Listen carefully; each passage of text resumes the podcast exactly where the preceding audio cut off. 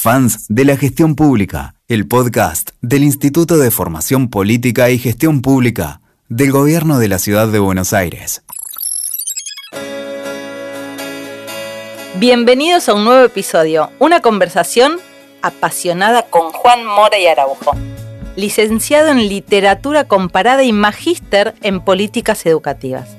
Es maestro por vocación y docente innovador que tiene la convicción que es necesario reinventar la escuela y repensar los procesos de aprendizaje.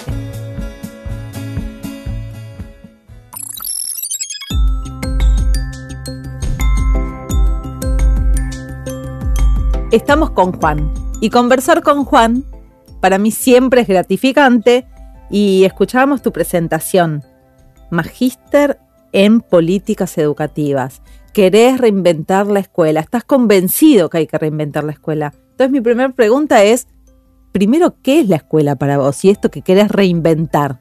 Hola.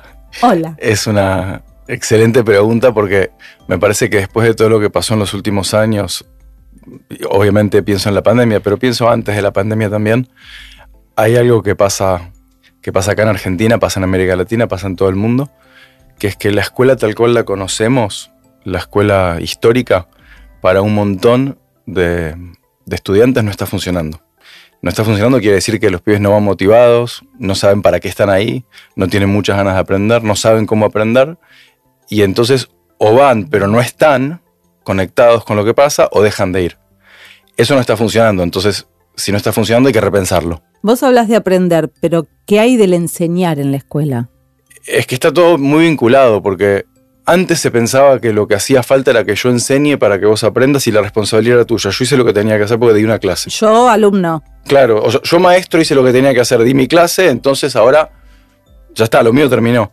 Hoy entendemos que no es así, que es, un, es una vinculación, es una relación.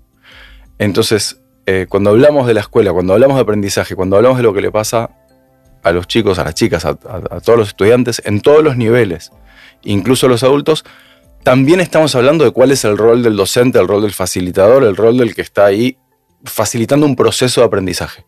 Eso para mí ya es toda una distinción de los últimos tiempos, ¿no? Porque por lo menos en, mi generación y en algunas más próximas, el docente era la autoridad, ¿no? El que tenía el saber y, como decías vos, que impartía saber a sus alumnos. Hoy ese vínculo es como que la distancia se achicó, es más de par. ¿Cómo, cómo lo definirías? Hoy el vínculo se transformó eh, en, un montón de cosas distintas y son todas válidas. Déjame llevarte atrás en el tiempo. El vínculo de, de discípulo-mentor quizás es el vínculo más antiguo que existe. La escuela es una cosa muy nueva, la escuela tiene 200 años. Pero ese vínculo es histórico y es eterno. Lo que pasa es que no alcanza con que haya un mentor, un maestro. Tiene que venir alguien que tenga deseo de aprender del otro, de aprender con el otro, de transitar una, un viaje. Eso es lo que hoy en la escuela no está pasando. Hay maestros, pero necesitamos reconstruir la chispa del deseo de aprender. Además, el maestro eh, se ocupa de un montón de cuestiones sociales, emocionales, es un comunicador de información, pero mira esto, ¿por qué cambió tanto? Cuando yo iba a la escuela, la bibliotecaria y el maestro cumplían la función que hoy cumple Google o Internet. Yo no, accedía a la información si no tenía un maestro o una bibliotecaria o una enciclopedia. Hoy la información la tengo, la tienen todos en el teléfono, está disponible. Lo que es difícil hoy no es tener la información, es discernir entre cuál es la información buena y cuál es la, información mala, cuál es la basura y cuál es la que vale. Entonces eso hace que cambie el rol del maestro, porque yo ya no tengo que dar información, tengo que ayudarte a que tomes decisiones. A comprender, a entender, a discernir. A discernir. A pensar, ¿no? Y a pensar y se puede, desde el, rol que, te, que, tienen los maestros hoy, con la velocidad, como también, ¿no? Agrego la palabra velocidad a la información. ¿Hay ahí como un tiempo de, readaptación necesario para poder estar a la altura de los deseos de los chicos que tienen tanta información y de los maestros que se formaron para enseñar de una determinada manera? Hay, un tiempo de adaptación, como decís vos, y también hay atajos, porque si yo pienso como, como docente que no tengo que ir a enseñar, que tengo que ir a, hacer preguntas, buenas preguntas, y aprender yo, cambia todo. Es decir, Es distinto si yo voy convencido que tengo que enseñarle a estos 30 pibes que si voy convencido que tengo que aprender quién es cada uno de estos 30 chicos y qué es lo que necesitan para poder aprender mejor. La estrategia de enseñar haciendo buenas preguntas es genial porque los tiempos cambian, la respuesta a esa pregunta cambia, pero la pregunta puede disparar procesos eh, de aprendizaje procesos intelectuales muy profundos. Quizás es el cambio más importante que hay que hacer, dejar de ir a enseñar y empezar a ir a hacer preguntas. Y enseñar a los chicos a que se hagan mejores preguntas entre ellos. Si logramos ese cambio, bueno, y podemos hablar de experiencias donde eso está pasando y es maravilloso. ¿En cuáles? A ver, contame alguna. Bueno, se habla mucho ahora del aprendizaje basado en proyectos. El, aprendizaje basado en proyectos en realidad es el aprendizaje basado en la resolución de problemas concretos. ¿Sabes qué? Te escuché con tanta atención todo lo anterior y pensaba en la currícula, ¿viste? Y digo, eh, ¿cómo, ¿cómo adaptar esto que estamos conversando a currículas tan estructuradas, eh, a instituciones con semejantes niveles de jerarquía y procesos burocráticos? No se me Bueno, ocurre pero- por dónde. Pero es buenísima la pregunta, porque la currícula es simplemente una especie de canon que alguien decidió que esto es lo que hay que aprender. ¿Quién decide lo que hay que aprender? ¿Lo que hay que aprender para qué? ¿Con qué propósito? O sea, pensé que cu- cuando decidimos, cuando elegimos la currícula, estamos diciendo que estas cosas son importantes, matemática, física, química, biología, historia, y estas otras que no entran en el programa escolar, aprender a hacer una casa, eh, patinar en la esquina, hacer graffiti en las paredes, cocinar, hacer una web. Hay un montón de cosas que no están valorizadas dentro de ese canon. Y lo que los chicos están diciendo es, quiero poder aprender las cosas que más me apasionan y construir redes, em, vínculos con, con mi pasión ahí adentro. Entonces la currícula hay que revisarla primero porque la currícula así como está hoy no es de interés para nadie. Y eso hace que las cosas sean más difíciles, no es que sea más fácil. Y hay casos que está sucediendo esto que vos querés provocar, que querés innovar. Bueno, no solamente hay casos, desde UNICEF y muchos organismos internacionales se está diciendo que uno de los cambios más profundos que tiene que suceder en el mundo es sentar a los estudiantes en la mesa de decisión a que nos digan que participen del proceso de decisión de lo que quieren aprender. Sin un deseo de aprendizaje es muy difícil que logremos los resultados esperados. Es casi como absurdo porque en nuestra vida personal todos aprendemos aquellas cosas que deseamos aprender o que necesitamos aprender. Cuando un chico pregunta, ¿esto para qué lo necesito? Nadie sabe responderle. Entonces, necesidad no hay, no hay, no hay una explicación clara. Deseo muchas veces tampoco hay. Igual esperamos que el pibe aprenda y que le vaya bien. Eso no va a pasar por arte de magia. Entonces, si no pensamos en cuál es el propósito, que los chicos tengan, que adquieren las herramientas, las habilidades, la capacidad de desarrollar una vida plena, y eso no está sucediendo, tenemos que revisarlo. Incluye revisar la currícula, incluye revisar el dónde, el cómo, con quién. Yo pensaba qué lejos que estamos de, de dedicarnos a identificar el deseo, porque casi que estamos a un nivel en Argentina que tenemos que debatir la importancia de ir a la escuela o poner energía, énfasis en que los chicos, aunque llueva, tengan que ir a la escuela. Es una buena pregunta que nos podríamos hacer todos. ¿Cuál es el propósito de esto? Tenemos que ir a la, estamos de acuerdo que la escuela es fundamental. Pero todas las generaciones tenemos la obligación de preguntarnos fundamental para qué. ¿Qué queremos que pase con estos pibes que hay gente que cree que la escuela es una guardería, que yo quiero que estén en la escuela para que no estén en otro lado, que no estén en la calle. Genial, entonces, buenísimo. Pueden ir al club rol. también, como un club. Si queremos que vayan a la escuela y que salgan de ese sistema a los 18 años con un proyecto de vida claro, tenemos que hacer un montón de cosas que hoy no estamos haciendo porque los chicos no están saliendo de la escuela con un proyecto de vida claro. Muchos piensan de la escuela y no tienen la menor idea de lo que quieren. Entonces ahí tenemos un desafío.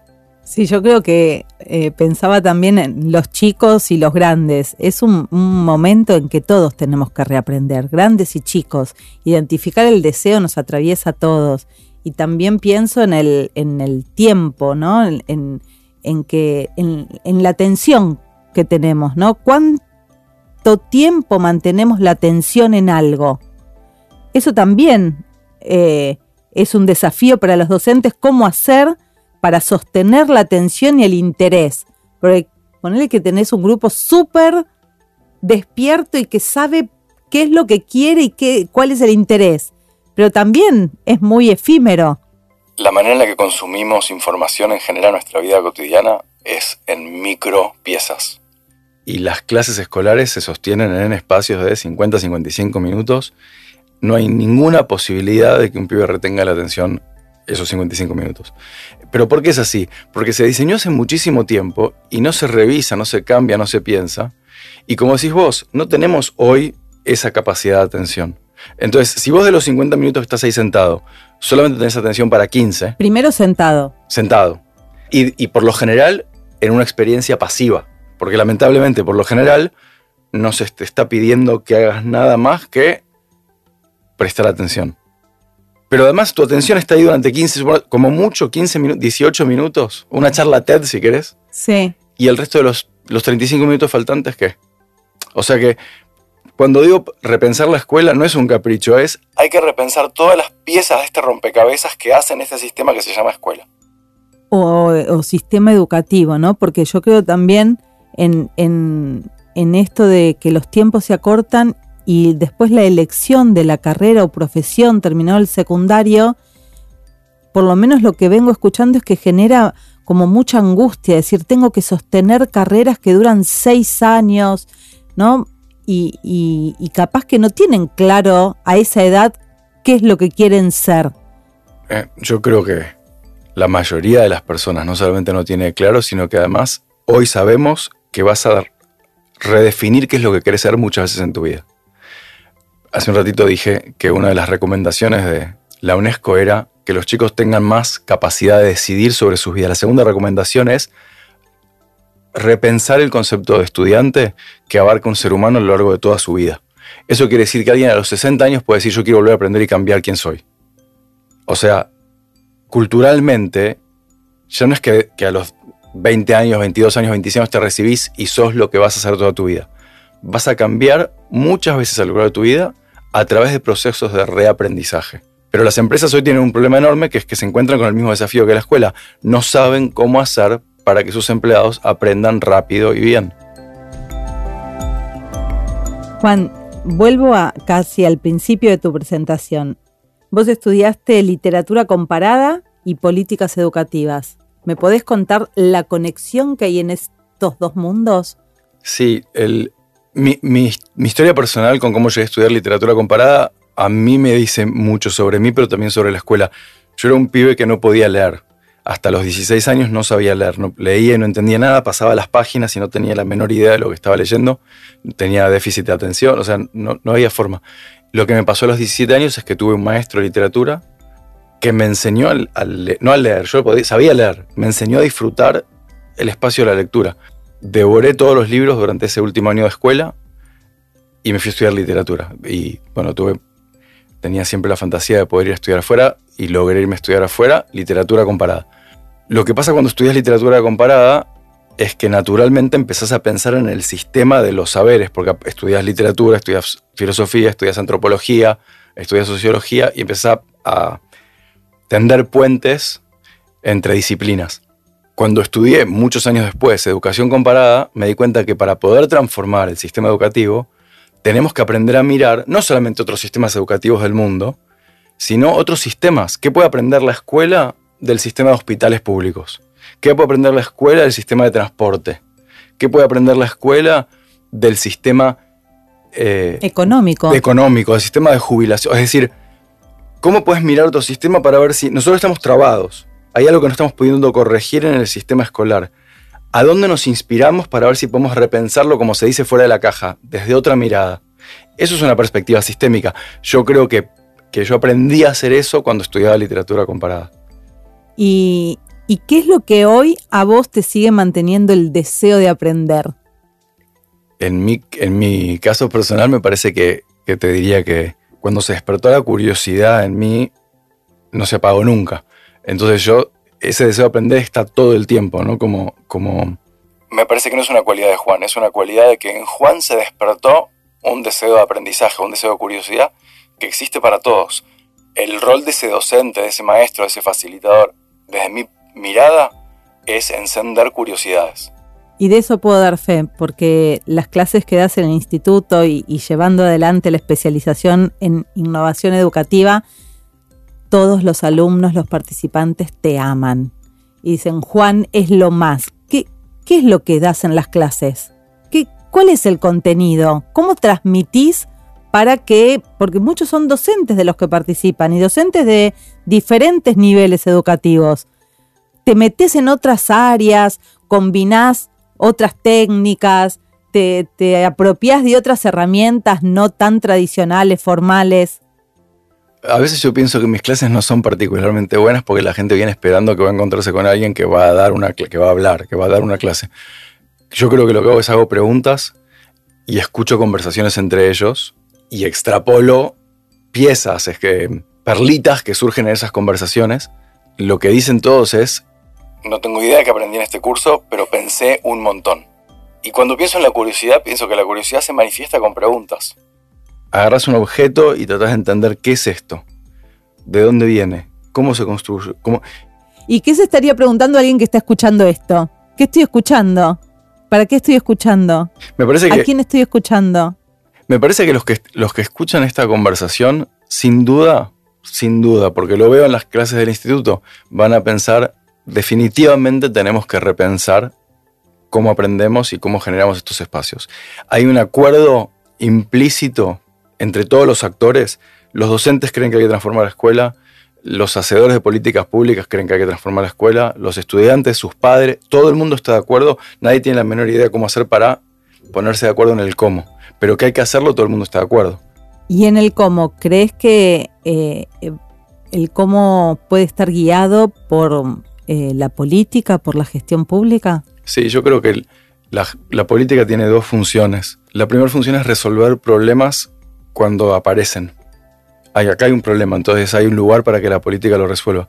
La segunda función donde creo que estamos más, eh, tenemos más camino por recorrer, es que la política puede generar espacio donde no lo hay. Y en el caso de la escuela, generar espacio quiere decir permitir que empiecen a emerger distintas formas de hacer escuela. Algunas van a fracasar, algunas van a ser exitosas, habría que permitir que sucedan, dar mucha más libertad para que surjan experiencias experimentales, observarlas con mucha metodología para ver cuáles funcionan y en qué funcionan, y después hacer un análisis de si las podemos tomar. De la misma manera que en los últimos 100 años surgieron muchísimas eh, formas alternativas de aprendizaje y hay algunas que quedaron en el mundo como las principales, cuando hablas de Reggio Emilia, cuando hablas de Waldorf, cuando hablas de Montessori. Estas son tres de muchísimas formas de aprender que fueron exitosas. Hoy estamos en una situación en la que necesitamos que la política ayude que surjan muchos modelos nuevos. Para que eso pase tiene que haber una, una intención de flexibilizar el sistema. Y después, desde la política también, observarlo, medirlo, seguirlo. Y si ves algo que funciona, bueno, replicarlo, por supuesto. Aquellas cosas que no funcionan, no están funcionando. Entonces que hay que, Bueno. Yo sé que estás pensando más rápido de lo que podés hablar. Es eso lo que nos pasa a los dos cuando conversamos. Y te cambio de rumbo. ¿Fuiste alguna vez funcionario público? ¿Participás en política? ¿Tenés afiliación partidaria? A ver si nos metemos por ahí. Fui funcionario público, fui primero durante un año, el primer año de gestión del gobierno de Mauricio Macri, director de educación ambiental, soy muy apasionado por lo ambiental y aparte es algo que conecta mucho con, los adolescentes y me encanta tener ese vínculo. Creo que además hay algo, bueno, para, hacer el puente con la conversación anterior, hay algo súper interesante cuando hablas de los problemas actuales, como el problema ambiental o la sustentabilidad, que despierta mucha pasión en los pibes. Y entonces a partir de ahí es más fácil ir a enseñar literatura, ir a enseñar economía, ir a enseñar política, ir a enseñar eh, ciencias biológicas. O sea, cuando hay interés todo es más fácil. Entonces, me apasionó mucho poder trabajar con, el tema de educación ambiental.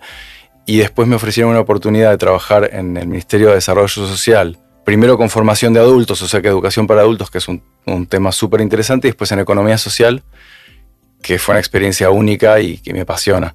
Y por supuesto, sí, sigo vinculado a través del instituto y a través de conversaciones de mi vida privada con cualquier forma que nos ayude a salir adelante y a transformar la Argentina. nos podemos quedar horas hablando, pero te pido si podés sintetizar en una opinión, un pensamiento o una reflexión sobre nuestro país. Es interesante que cuando te escucho yo a vos en las distintas conversaciones hablar de la voluntad de los argentinos de la transformación del país, el país como sistema tiene los mismos desafíos de los que hablamos. El país también tiene que aprender a aprender. Hay cosas que hacemos porque las hicimos siempre.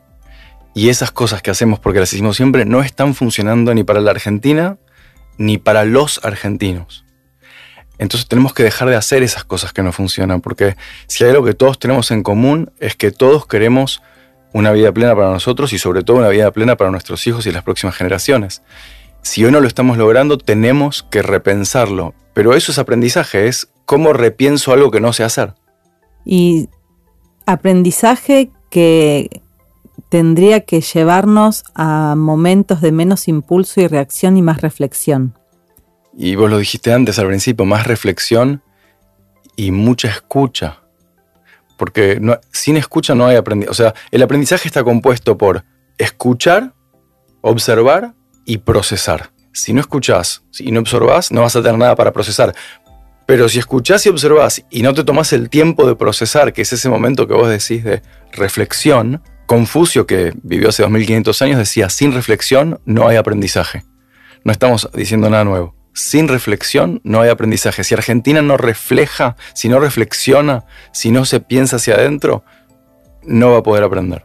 Mil gracias Juan por el tiempo, eh, por invitarnos a reflexionar y yo me quedo pensando y reflexionando qué compleja la realidad, porque el ritmo es vertiginoso y a la vez tenemos que reflexionar. Y sin tiempo, ¿cuánta reflexión puede haber? Argentina tiene muchísimas posibilidades para repensarse, pero eso solamente va a pasar si se toma el tiempo de poder reflexionar sobre cómo estamos y sobre todo hacia dónde queremos ir. Como vos decías recién, sin tiempo es imposible, pero sin la voluntad de hacer esa reflexión entre todos los actores tampoco va a suceder, no hay magia acá, hay una cosa que, hay, que tiene que pasar, tenemos que escucharnos, tenemos que pensar, tenemos que reflexionar y tenemos que tomar el tiempo de transitar el camino hacia el lugar en el que queremos estar. Y tenemos que hacer lo que cada uno tiene que hacer. Soy una convencida que eso puede marcar la diferencia. Que así, Juan, muchas gracias por tu pasión, gracias por ser parte del equipo docente del instituto y por inspirarnos siempre a ir por más. Al contrario, muchas gracias a vos.